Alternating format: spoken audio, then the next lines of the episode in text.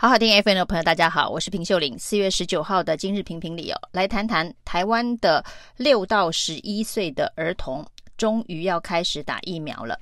在礼拜天呢，这个通过了莫德纳的儿童疫苗的 EUA，那施打的方式呢是现在的莫德纳剂量的半剂。间隔两剂间隔的时间是二十八天哦。那当然呢，这个 edua 通过之后呢，引发了很多的讨论哦。特别是有一些家长很担心啊，就是呢，莫德纳半剂可以说是成人在施打疫苗的时候的第三剂的剂量的使用方式哦。那这样子的一个剂量用在六到十一岁的儿童身上哦。会不会剂量太高？在间隔的部分呢，这个青少年打 BNT 啊，那间隔是十二周。可是呢，六到十一岁的儿童呢，打这个半剂莫德纳，间隔却只有二十八天哦。那这些讨论呢，引发了这个争议啊。那所以星期三的 ACIP 疫苗施打委员会一定会针对相关的争议再做讨论哦。那到时候呢，ACIP 到底会不会同意让半剂的莫德纳成为台湾六到十一岁的儿童疫苗？恐怕呢还需要专家的意见。那争议出炉之后呢，指挥中心呢拿出了欧盟、英国跟这一个澳洲、加拿大的先例，说这些地区或国家呢也都通过了莫德纳儿童打半剂的 EUA 啊。那分别是在三月份、二月份跟三月份呢、但是事实上呢，这个莫德纳的儿童疫苗对这些国家或地区来讲是第二种选择，因为这些国家呢都已经通过了 BNT 的儿童疫苗的施打。那 BNT 的儿童疫苗施打的剂量啊是成人剂量的三分之一哦，所以照这一个莫德纳跟这个 BNT 的剂量本身就有两倍的差距哦。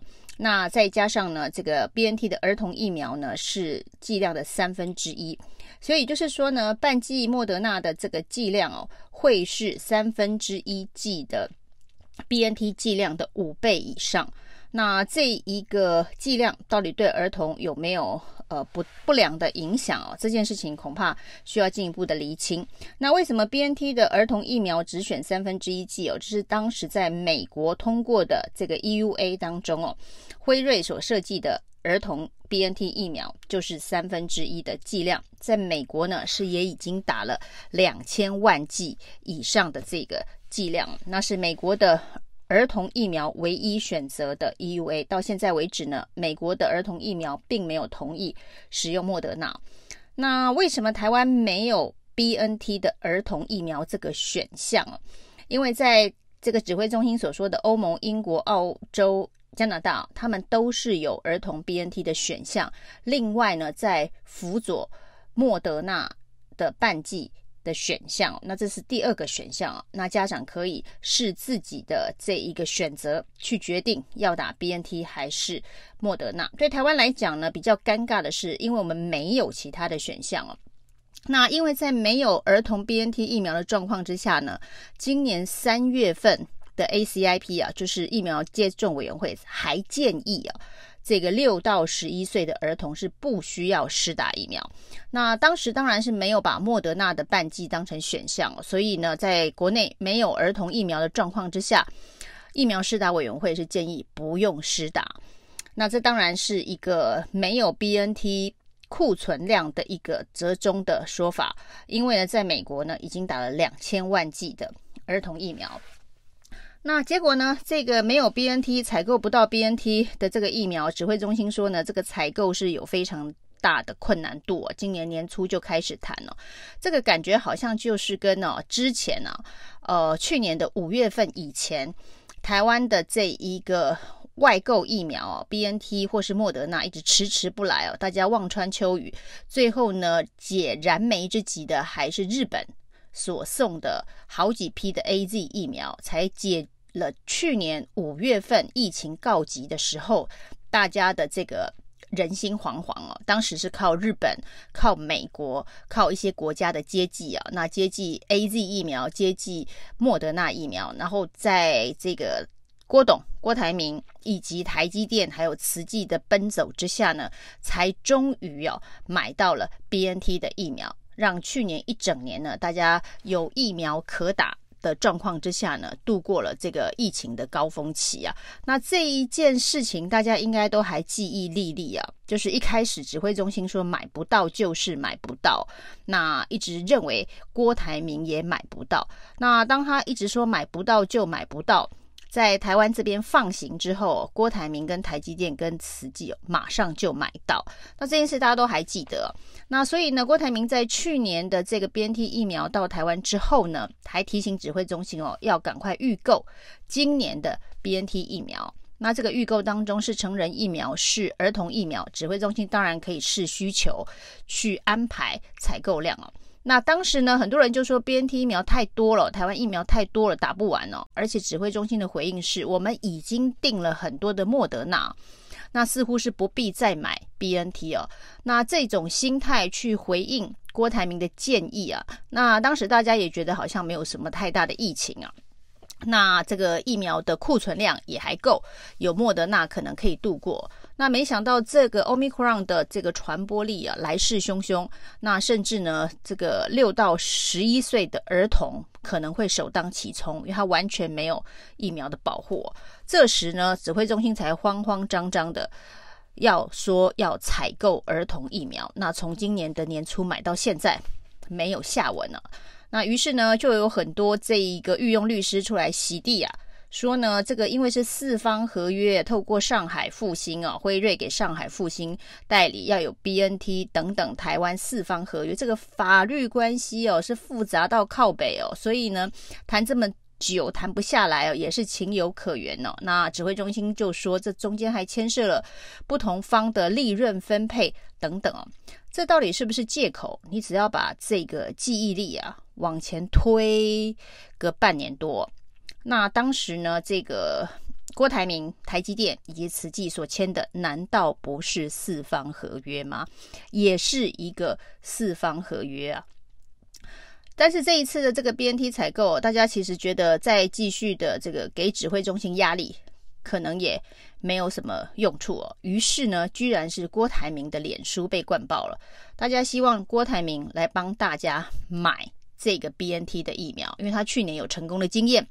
那今年呢，应该也可以再助一臂之力哦。那这件事情当然让指挥中心变得非常的尴尬。于是呢，在今天的记者会当中，陈时中就表明说：“哦，有有有，这个红海那边是有在帮忙哦。”那到底这个所谓的有在帮忙，是把他们当成咨询顾问，还是委托干脆委托红海去买啊？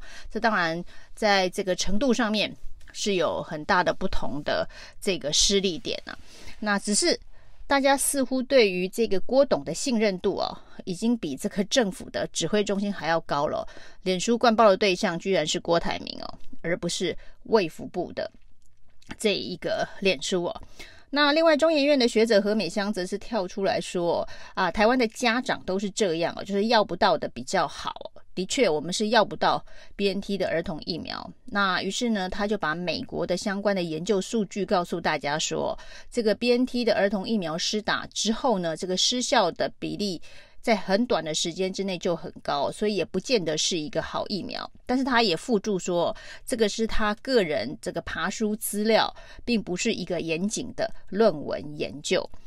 那事实上呢，大家也想要请这个何美香啊去爬书一下，所谓的欧盟、英国、澳洲、加拿大也使用这个莫德纳的 EUA 来为儿童打疫苗的相关数据。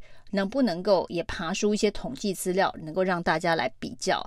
不过这个困难度可能是相当的高哦，因为呢，莫德纳对于欧盟、英国、澳洲、加拿大来讲，是一个刚刚才通过 EUA，可能施打的时间是这个月四月份才开始有人施打，所以呢，在这些国家里头能够得到的数据也是 BNT 的数据哦。那所谓的莫德纳的研究数据，恐怕。并不是那么容易取得，所以倒也不是说要不到的比较好，是我们真的要不到那种大家已经普遍都在打的儿童疫苗。那我们现在也算是这个实验先驱啊。那即便那么多国家通过 EUA，他们施打的这个比例可能很低，那施打的这一个样本数也非常的少，所以我们是一起加入白老鼠的行列。不过那些国家呢，这个加入了 EUA 莫德纳半剂的儿童疫苗，他们也只是一个辅助性质，你可以选择。那在台湾是没得选择，你如果要打儿童疫苗，你就只有这一种选项。那看得出来，从儿童疫苗的这个处理当中啊，指挥中心又放弃了超前部署的这个政治决断。那另外呢，超前部署的却是所谓的旅行团出团的三季令啊，这件事情也搞得天下大乱了。那今天交通部居然还出来爆料说，他们也是看新闻才知道有这么一件事哦，所以没有办法提前跟旅行业者。观光局没有办法先去呃做好相关的补救善后等等的措施哦，于是呢，交通部长王国材道歉，这个指挥官陈时中也道歉说，因为事情太忙了，所以呢来不及事先沟通哦，来不及事先沟通就推出重大的政策，会让大家很担心哦。所谓的儿童疫苗的 EUA 是不是也是来不及研究，来不及这一个探讨？就推出了这样子的一个儿童疫苗施打的方案，要平息家长的民怨。以上是今天的评评理，谢谢收听。